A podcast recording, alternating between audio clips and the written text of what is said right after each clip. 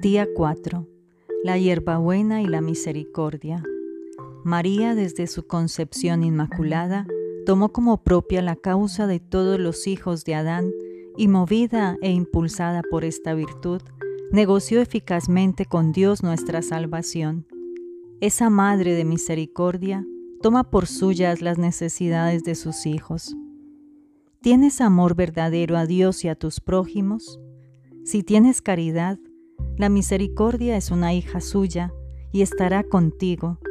Y si hay en ti misericordia, padecerás por todas aquellas causas y motivos por los que sufrió y padeció Jesús y María su Santísima Madre.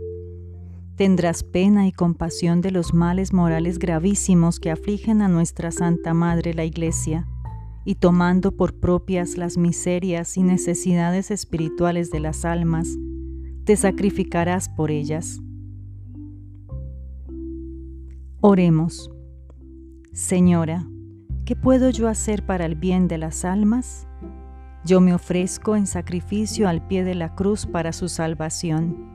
Yo me obligo, yo me comprometo a poner por obra la misericordia de aquel modo y bajo la forma que me sea designada por las leyes de la caridad.